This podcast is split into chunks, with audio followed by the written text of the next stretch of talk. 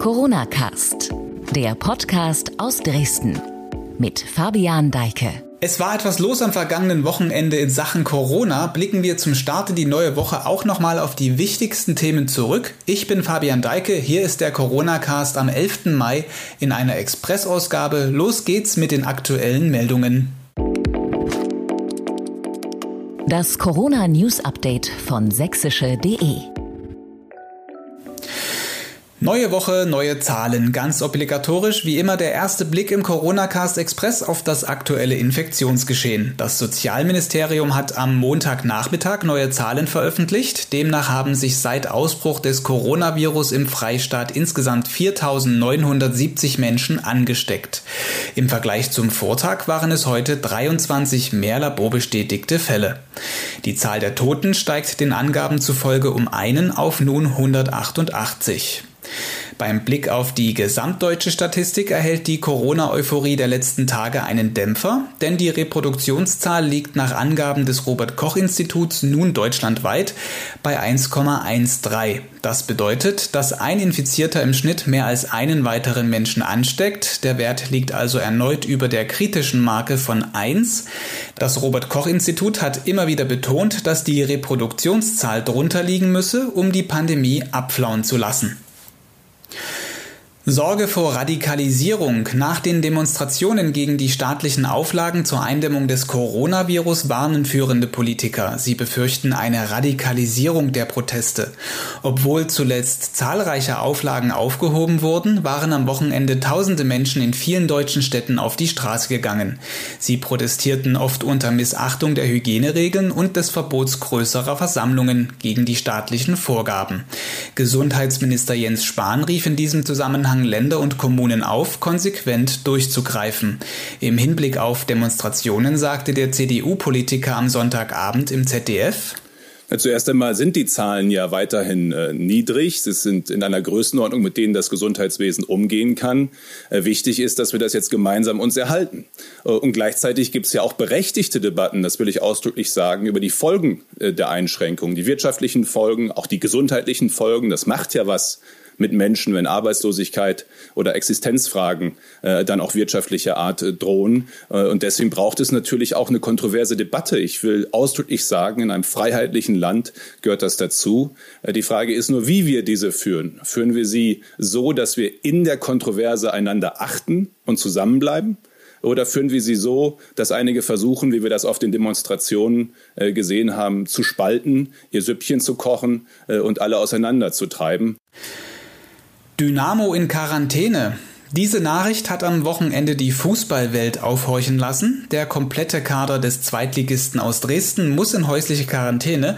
Es wurden zwei Spieler positiv auf das Virus getestet.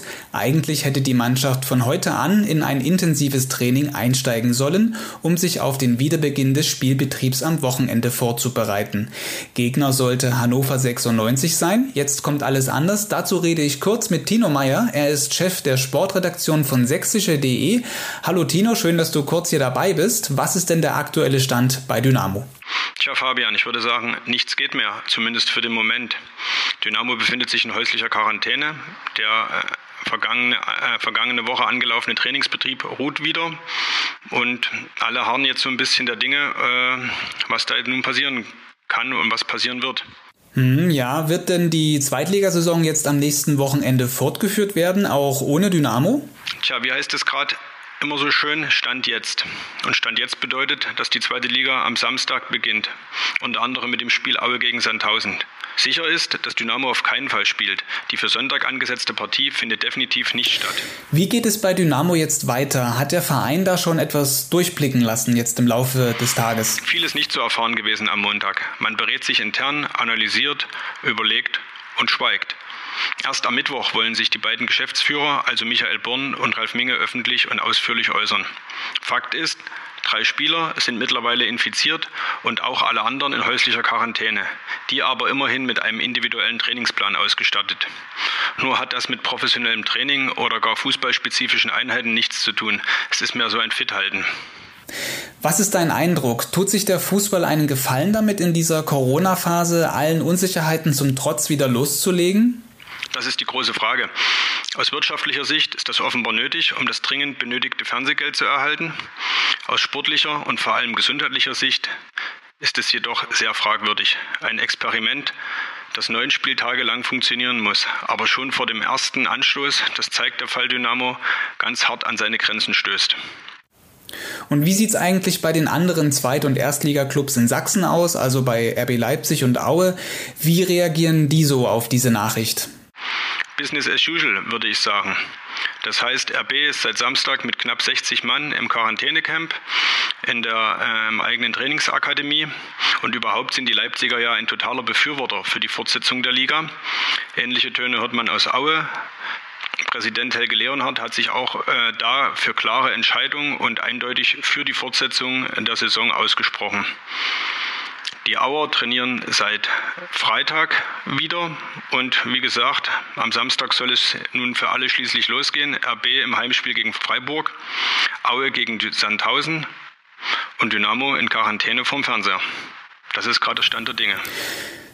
Vielen Dank, das war Tino Meyer, Chef unserer Sportredaktion. Eine Ergänzung noch, Dynamo hat heute auch angekündigt, den Trainingsbetrieb im Nachwuchsbereich bis auf weiteres ruhen zu lassen. Auch für die Jugendspieler wäre es heute unter Auflagen eigentlich wieder losgegangen.